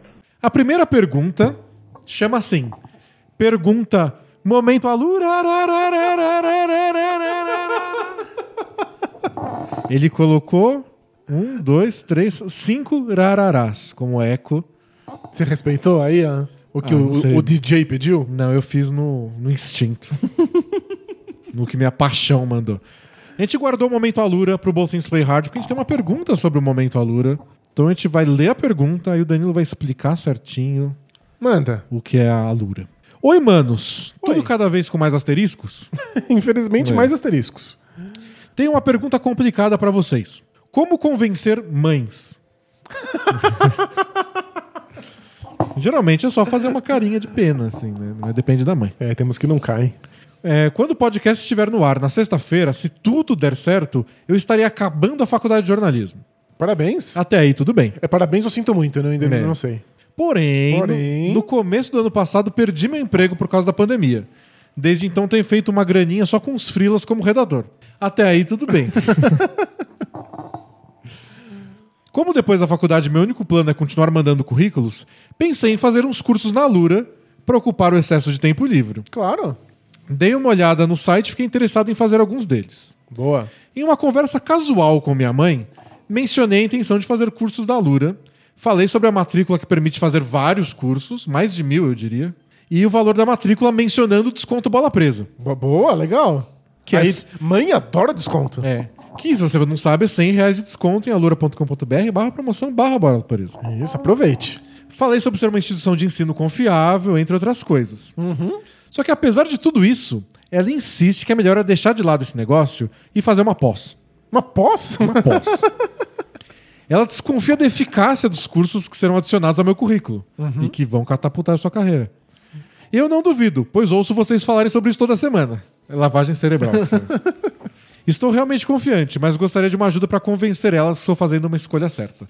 Vida longuíssima bola presa. Boa. Então, é importante saber que a Lura é uma instituição de ensino que tem cursos renomados no mercado. E o fato é que os, vários cursos da Lura são muito voltados para uma parte prática, para que você seja capaz de aplicar isso na, na sua profissão. Enquanto pós tende a ser uma coisa muito mais teórica, que te encaminha muito mais para uma área acadêmica. É, tem seu valor, claro. Claro, muito importante. É um valor diferente. Exato. Se você está pensando aí em entrar no mercado de trabalho, em conseguir se tornar um profissional em T, se você quer ser uma pessoa que tem várias especialidades e pode aplicar elas em áreas diferentes Já- conseguir vários empregos diferentes, Já tem o conhecimento de jornalismo, agora para ter conhecimento de outras áreas, e aí vai do curso que você escolher. Tem de tecnologia, de marketing, de outras várias Exato. coisas. E a- até tem um monte de coisa de programação e dá para trabalhar com jornalismo e criação de sites e administração de portais. É, tem- uma coisa que está crescendo, crescendo muito agora, não, tipo, já cresceu nos últimos anos bastante, mas acho que segue crescendo, que é o chamado jornalismo de dados. Então é um jornalismo que se baseia para além do- de fontes do tipo conversar, entrevistar, mas tipo, vamos analisar dados. Eu quero embasar minhas matérias ou adicionar, além da historinha que eu vou contar, da pessoa que eu vou entrevistar, do personagem, dados. Nem todos os dados estão aí no mundo. Alguns têm, tipo, o governo divulga dados. Às vezes é um monte de coisa bruta. É um monte de tabela. E tem jornalistas se especializando em como é, pegar esses dados, como trabalhar eles. E às vezes é coisa muito técnica mesmo. Tecnologia e códigos que você tem que aprender para conseguir filtrar esses dados. Ele é um famoso jornal aqui de São Paulo, tem um departamento só para isso, né? Sim. Então, se você gosta dessa área, tem vários cursos na Lura para isso e que te direcionam para isso. Muita gente com quem eu estudei na faculdade de jornalismo saíram do jornalismo porque muita gente contrata jornalista para a área de marketing. Por causa da redação, porque tem contato na imprensa para ser assessor, um monte de coisa. Pra ser relações públicas. Tem né? quem goste, não sou eu. Mas tem quem goste, aí você pode ver os cursos de marketing da Alura. É legal você você tá familiarizado com isso, É. né? Então, se você tiver uma área do jornalismo que você tem vontade de entrar e achar cursos da Alura que cobrem essa área, aí acho que sua mãe é convencida. Porque aí fica uma coisa muito mais prática do que curso online. Mil cursos. É. Tipo, eu vou fazer esse curso que vai me ensinar isso, que vai me ajudar nisso. Aí vira uma coisa bem prática. Que se sua mãe não aprovar, ela só não te ama. Ela não torce pelo seu futuro e não quer que se catapulte sua carreira. É, não quer que você catapulte sua carreira pra você não sair de casa e morar no ninho para sempre. E eu acho que a questão é que a pós faz sentido. Ela tem um lugar é, social e prático. Mas é outro lugar e a Lura cobre esse lugar muito melhor do que uma pós cobriria. Isso. E 100 reais de desconto, alura.com.br barra promoção barra bola presa. Espero que a gente tenha feito o nosso jabá e ajudado um amigo ouvinte ao mesmo tempo. Boa. Essa foi a intenção. muito legal. É, pergunta do Jassa. Fala D&D, tudo asteristicamente bem? asteristicamente bem. Já cortaram o cabelo em 2021? Por isso que ele é o Jassa que tá perguntando. Minha pergunta é bem direta. Greg Popovich é a grande força capilar dessa temporada? E quais jogadores entram no seu Power Rankings de 2021 desta categoria? Abraço e vida longa, bola presa. Eu finalmente cortei o cabelo em 2021. Foi uma saga. Foi uma saga. Eu esperei caírem os índices de internação em São Paulo e da gente passar pela fase de transição, encontrar um lugar que eu achava que era seguro, conversar com o barbeiro, ter um horário só pra mim, todo mundo mascarado o tempo inteiro. E aí, pela primeira vez em seis meses, eu cortei o cabelo. Sabe quando ele ganhou minha confiança, seu barbeiro? quando ele falou que ele largou outro lugar que ele trabalhava, porque ele não concordava com os protocolos deles. Ele abriu um lugar e só abriu um lugar ele, só dele. em que é só ele, uma cadeira, ele atende uma pessoa de cada vez, um por hora. Aí ele me ganhou. Pois é. Mas eu não cortei o meu. Eu fui ver na minha, no, no meu WhatsApp, qual a última vez que eu mandei mensagem pra marcar o.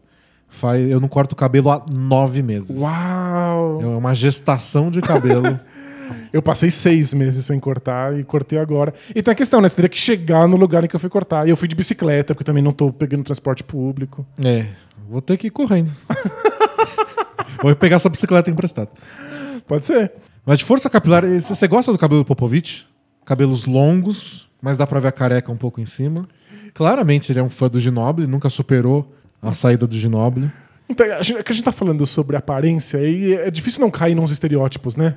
Porque o Popovich tá usando aquele, aquele cabelo que passa da altura do pescoço Aham. E ele acaba ficando com uma cara de redneck, com uma cara de sulista estadunidense conservador, que é o oposto do que ele É o oposto do que ele é, embora ele more no Texas. Isso, e- é. Que, que é um... Mas ele é um famoso progressista e ele tem, ele tem, tem uma cara de sulista conservador. então é só por isso que eu queria cortar o cabelo, porque não condiz com a personalidade dele. Mas acho que ele lembra do Ginoble dos tempos de cabelos esvoaçantes. Tinha coisa mais legal do que o Ginoble infiltrando, dando um Eurostep no meio de três defensores com os cabelos ao vento. Não, muito bonito. pare- Parecia comercial daquele famoso shampoo e condicionador. Mas dessa temporada, Forças Capilares, você consegue lembrar de alguém que chame sua atenção? Tem os, os afros de sempre, que são bem legais, tipo o Muito. Jared Allen.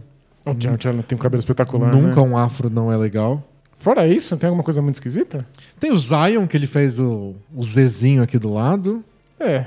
Ah, esse tipo pro Zion é legal. Eu acho muito esquisito as pessoas terem uma, tipo, uma marca. pa- Parece que, sei lá, tomou um carimbo na cabeça, né? O, o do Jamoran eu gosto, embora não saiba explicar direito. Como é o cabelo do Jamoran? Não sei explicar direito.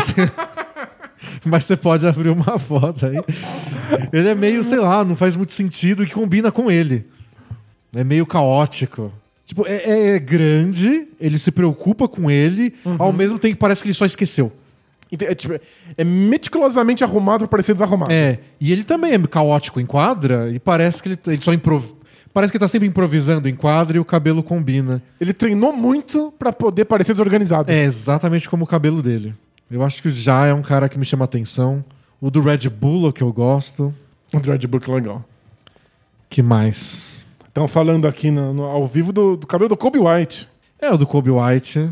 O do Alfred Payton você gostava antes dele cortar? Gostava muito. Só que tem um problema.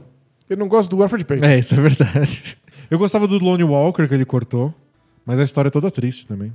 que aconteceu? Ele, ele. Ele tinha aquele cabelo altíssimo, lembra a foto dele do draft? Que o boné tá em cima do cabelo dele, que tem muito legal. 6 metros de altura. Muito bonito. E ele falou de ter sofrido abuso quando ele era mais jovem e de que ele meio que se escondia no cabelo. Uau. E que pra ele cortar o cabelo era simbólico de falar sobre isso. Ele fez as duas coisas ao mesmo tempo. assim. Entendi, pra poder deixar pra É. trás. E eu só achava legal, sabe? Então.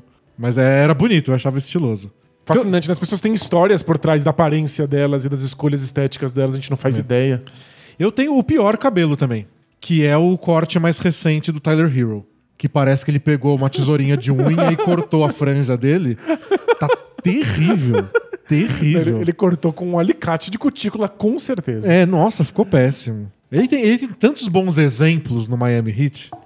O cabelo do Dragic arrumadinho, que ele pode tomar uma cotovelada numa bandeja que sai arrumadinho. É, Alguma pomada muito poderosa aí. O do Jimmy Butler é todo estiloso. O que me lembra uma das grandes fotos da temporada, que é o Jimmy Butler segurando a trancinha do Colin Sexton. Verdade. Muito bullying. Bom, mas é o que eu lembrei agora de cabeça. Boa. Próxima pergunta é do Espero que ainda dê tempo. Ou efeito colateral do play-in. Deu, Deu- tempo. deu tempo? Deu tempo. Deu.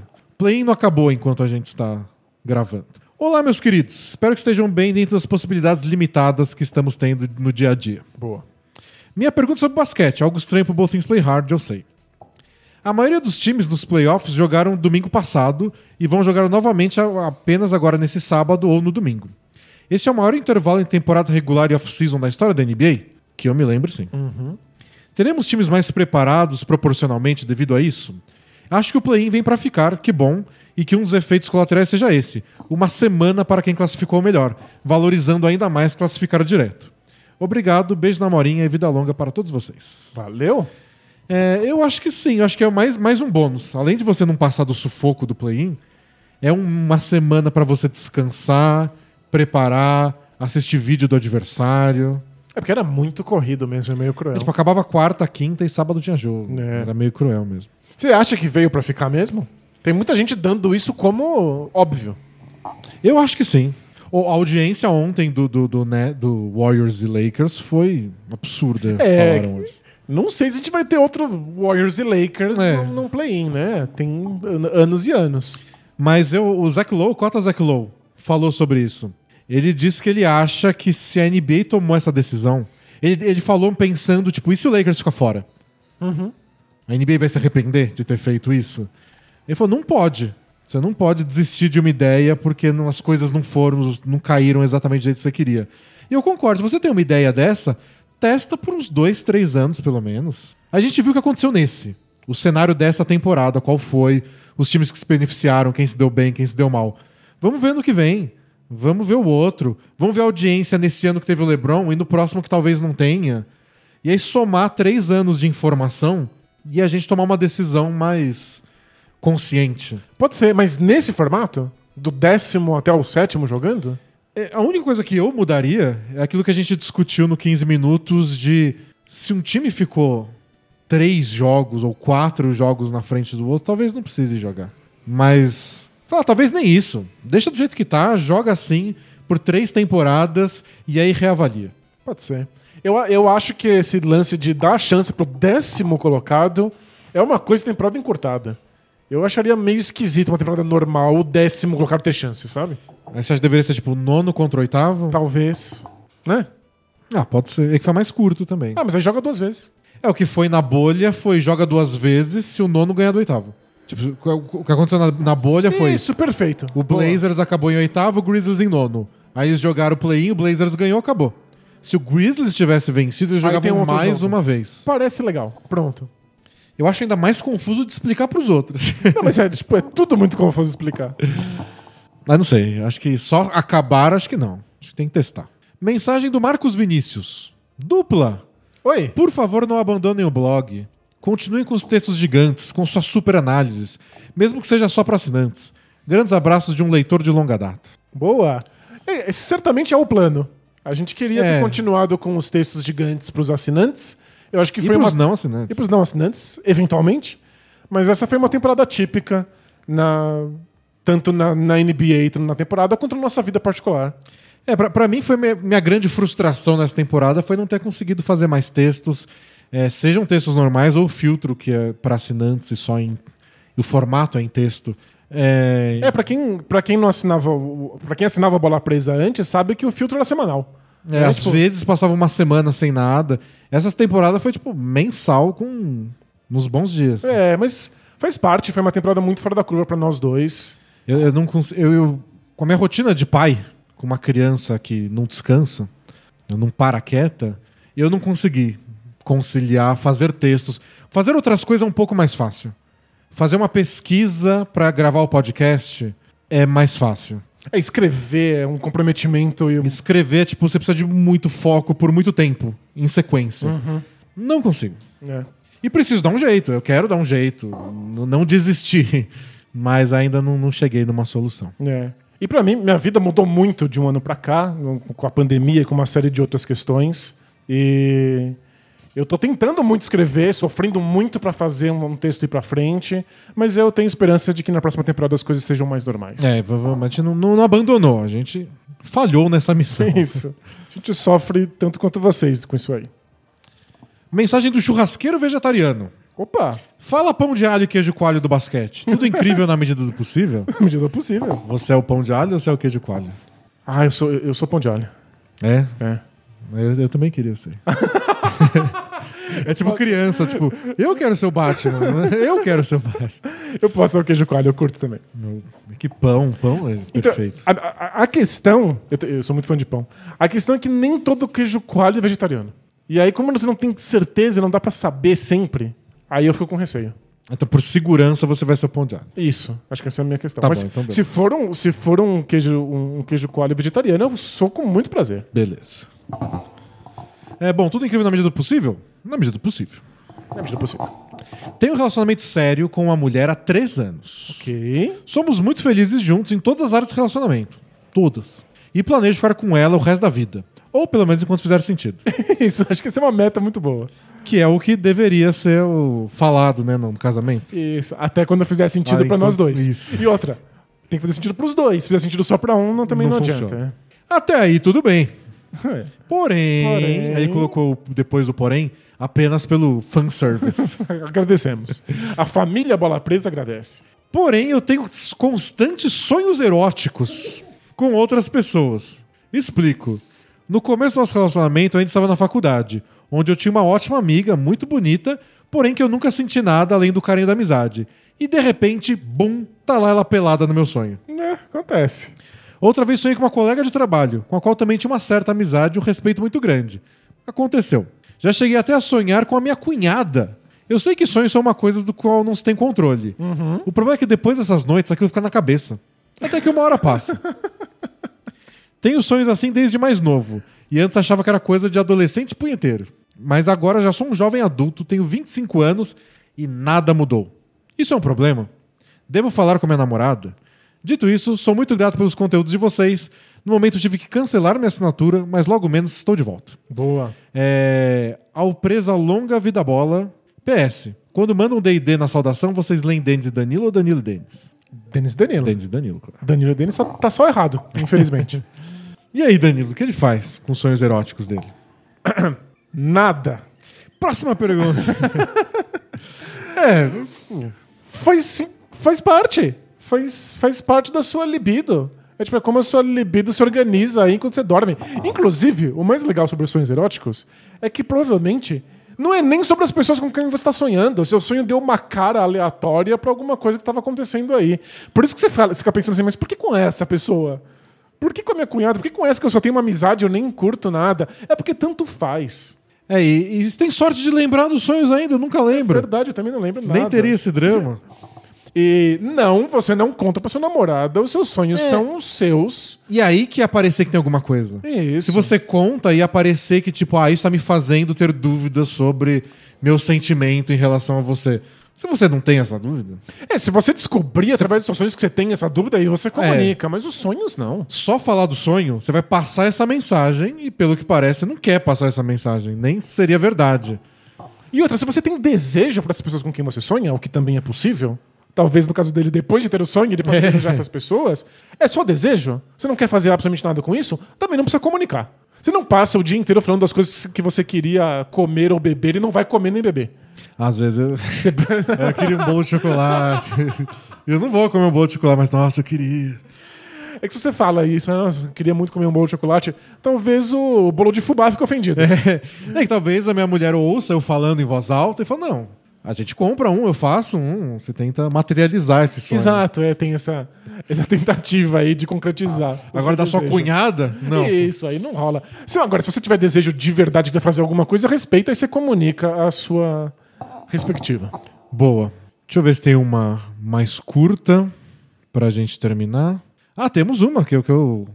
Já temos a resposta até, não fui nem eu que, que peguei a resposta. Você lê a resposta? É aquela que a gente pediu ajuda dos universitários. Ah, claro. É, eu vou lendo a pergunta enquanto o Danilo separa a resposta. Manda. É do Yuri Araújo. Fala a dupla de apresentadores melhores que o Thiago Leifert. Tudo certo com o asterisco? É, é mérito nosso ou demérito do Thiago Leifert? Eu queria ser pior que o Thiago Leifert e ganhar um décimo do salário dele Seria e incrível. me aposentar mês que vem. Você gostaria de apresentar o Big Brother? Porque você já falou que você não queria participar. Eu falei que eu ia participar e que você ia comandar o, o fã-clube. Isso. Né? E você ia, O, o fandom. o fandom, você ia reger minhas redes sociais e, e organizar as camisetas com a minha cara. O que ia ser muito ridículo, né? Mas ia ter uma É, lojinha é- bola presa. A ideia é ser minha cara. ridículo. A gente ia vender tudo na Caphead lá. Então, tipo, você não quer participar. Mas você gostaria de apresentar o eu, Big eu, Brother? eu gostaria. Você, eu- você escreveria discurso de eliminação? Nossa, eu ia adorar. Eu ia passar, eu ia fechar num quarto durante o dia e falar, eu vou escrever o discurso.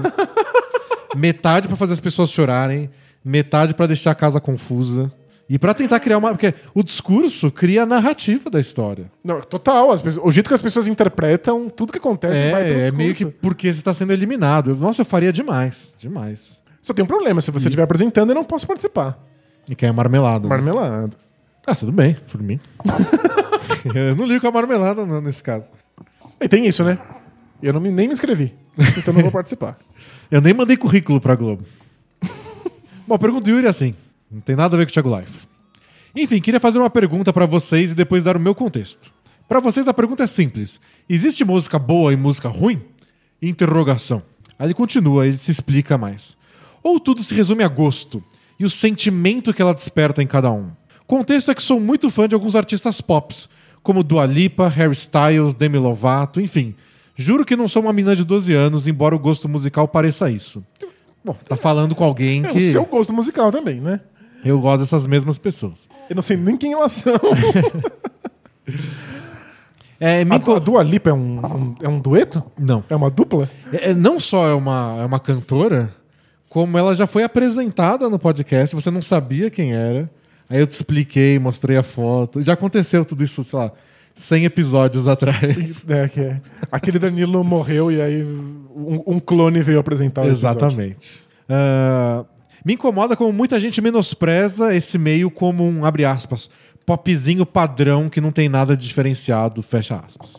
Ou seja, diminui um bagulho só por não ser do gosto deles. Sendo que quando eu tô curtindo o som, eu só quero realmente ter um sentimento com a música. É o que importa pra mim. Ok. Mas você pode ter um sentimento com músicas que são cópias umas das outras. É, Né? Então, bom, aí já vai pra nossa resposta, né? É, ele termina aqui. E já fica essa outra pergunta também. Questões técnicas da música realmente importam? Ou o que vale é cada estilo de música ter quem goste dela, cada um viver feliz com seu gosto musical, sem essa de críticos? É, até porque o lindo da arte da música é isso. Tem espaço e produto para agradar 100% das pessoas. Enfim, acho muito legal como eu trago música para um podcast de basquete, mas tudo bem. Vocês são top e dá-lhe Knicks nos playoffs. Valeu. Dá-lhe Knicks. Dali Nix. Nunca critiquei. Bom, pra responder isso, essa é uma das raras perguntas em que eu fui avisado com antecedência. É. Porque a gente foi atrás de um especialista. Porque o Adriano Brandão, que gravava comigo o podcast Pouco Pixel, ele é um especialista em música clássica. Ele é alguém que ouve desde criança e que é super especialista nisso. E a gente perguntou isso pra ele. E um entusiasta das artes em geral, Sem e de dúvida. crítica de arte e tudo mais. Então achei que ele é uma pessoa mais qualificada que a gente para responder isso. Então, vou ler aqui a, a- resposta dele. Nós somos a voz dele. Isso, leia. Ele escreveu assim: Então, a gente tem o hábito de associar eu gosto com é bom, mas são coisas totalmente independentes. O gosto é subjetivo. Qualidade é totalmente objetiva. E para quem sabe os parâmetros, é evidente quando uma obra de arte, musical, dramática, literária, pictória, etc., é boa ou não. Isso é historicamente construído, através de longos consensos. Então está totalmente distante da subjetividade do gosto. Portanto, existe sim música boa e música ruim, dentro dos seus respectivos gêneros e também intergêneros. É totalmente possível comparar música folclórica com música eletrônica, ou rock com música sertaneja, ou pop com música clássica, porque os critérios objetivos historicamente cons consensuados estão sempre lá, disponíveis para serem usados. Quais são eles? Fica para outra oportunidade. Eu, eu quero convencer o Adriano a fazer um podcast sobre música, então Há muito tempo. o apelo né? popular de vocês para saber quais são esses, Esses esses critérios, pode, pode dar, dar um empurrão nele. Clamem por esse podcast. Aí ele continua. Sentimentos e gosto não entram em questão. Por isso existem os guilt pleasures, etc., esses prazeres proibidos. Gostamos de coisas que sabemos ser ruins. Reality show de alfândega de aeroporto é ruim pra caceta. Adoro. É, é divertido mesmo. Ele, ele adora, eu nunca assisti. Você gosta de ficar assistindo esses caras Eu assisti tipo umas duas vezes e foi super divertido. tipo, cara, é, eu sabia que nesse violão, esse violão estava muito pesado para um mero instrumento musical. É, e realmente, tinham 3 quilos de cocaína. E aí quebra o violão do cara. Não é possível que isso esteja na TV. Mas eu, eu falei aqui que eu, eu fico assistindo porque a famosa rede social azul me oferece uns vídeos de uma treinadora de cachorros. e eu assisto sempre, não consigo resistir. E é muito ruim. E é ruim porque é mal feito. É mal editado, a pessoa é antipática. Pelos critérios construídos historicamente na- na, comunicação audiovisual é ruim. É, então, e o pessoal que estuda estética, que é basicamente filosofia da arte, tenta estudar e desenhar esses critérios. Descobrir quais são os parâmetros para a gente ser capaz de julgar se uma coisa é bela ou feia, se uma coisa é boa ou uma coisa é ruim. Assim como a gente faz isso com a ética, por exemplo. Se uma coisa é certa ou uma coisa é errada. Então, tipo, você tem esse espaço de, de discutir quais são esses critérios e quando eles se aplicam. Não tem nada a ver com o seu gosto. Você pode gostar de coisa boa, você pode gostar de coisa ruim. É. O seu envolvimento de- pessoal. E não é superior gostar de coisas boas e não gostar de coisas ruins, ou o contrário. É, tipo, é o que ele falou, são questões independentes. Isso. E eu, eu- eu entendo que o nosso ouvinte fica com esse receio de. Mas o importante não é ter prazer com a música, por que, que eu vou ficar pensando se ela é boa ou ruim? É porque tem um prazer em estabelecer É. coisas boas e ruins. Tem um prazer na crítica. Tipo, a gente aqui se emociona vendo jogadas bonitas do basquete. Mas a gente também se emociona e tem prazer em analisar o que, que deveria ou não deveria ter acontecido. É, tipo, imagina fazer uma análise tática de uma jogada, de um jogo, de um lance, qualquer coisa, e alguém fala: o importante é se emocionar com o jogo e torcer. É, Você pode só torcer e nunca aprender nada sobre basquete. é divertido também. Também, mas você pode escolher se aprofundar e tentar descobrir o que é mais eficiente, menos eficiente, o que é o certo e errado do, do, do, do jogo. É, a o gente que funciona, o que não funciona. É muito engraçado porque a gente consegue ver uma jogada de basquete hoje, eu e o Denis, e a gente olha e sabe se deveria ou não deveria ter acontecido aquilo. Porque a gente conhece os critérios que foram construídos de o que é uma jogada certa, o que é uma jogada errada, como é que é o desenho dela na prancheta. E isso é uma outra camada de prazer, que não cancela a camada da, da torcida. De só, de só torcer ou só ver uma enterrada. Né? São, são, são questões distintas. Acho que isso é o mais importante. Legal. E se, é importante pra você se emocionar com a música, é uma das coisas que movem a música aí tá tudo certo. Perfeito. Mas é que dá pra se emocionar fazendo crítica também. O É, se você quiser o ir crítico além- não é um cara frio e calculista e Isso. seco que não tem prazer com aquilo. Né? Você pode ir além se você quiser. Encerramos hoje o podcast. Voltamos semana que vem para falar, nos aprofundar nas discussões dos playoffs. Até lá, estamos todos os dias no YouTube para fazer um resumão da rodada, falar de todas as partidas, trazer alguns lances para fazer análise tática para quem quiser se aprofundar. Exato. Então, se você ainda não segue, segue a gente lá no nosso canal do YouTube, aperta o sininho para ser notificado quando os vídeos entram no ar. A gente tenta sempre colocar eles o mais cedo possível depois das rodadas. Então, fique de olho, assine a bola presa, passeie para nossa lojinha, pegue o desconto na Lura e, até breve. Catapulta sua carreira, ouçam música e até mais. Tchau. Tchau, tchau!